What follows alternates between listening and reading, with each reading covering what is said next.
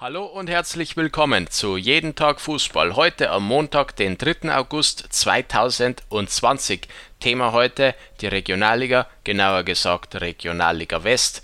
Da geht's äh, weiter oder es geht los mit der neuen Saison, besser gesagt. Es geht los am 4. September mit der Partie Rödinghausen gegen Preußen Münster. Ein richtiges Topspiel gleich und die restlichen Partien des ersten Spieltages folgen dann am äh, 5. September der Aufsteiger Wegberg Beek empfängt Rot-Weiß Oberhausen um 14 Uhr Sportfreunde Lotte gegen Bonner SC, Alemannia Aachen gegen Borussia Dortmund 2, Wuppertaler SV äh, gegen den nächsten Aufsteiger, das ist Rot-Weiß Aalen, ehemaliger Zweitligist, noch unter dem Namen LR Aalen gewesen. VfB Homberg empfängt Lippstadt, SV Strählen, ebenfalls Aufsteiger, empfängt die zweite Mannschaft von Fortuna Düsseldorf.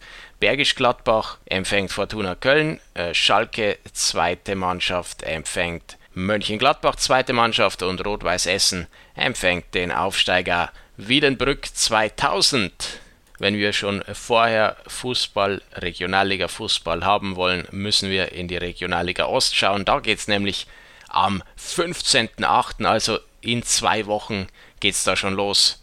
Da sind alle Teams im Einsatz, mit Ausnahme von Altklinike und TB Berlin, die erst am 16. spielen. Also noch knapp zwei Wochen durchhalten, das schaffen wir schon, dann haben wir wieder Regionalliga Fußball. Bis dahin, macht's gut, wir hören uns morgen wieder bei Jeden Tag Fußball.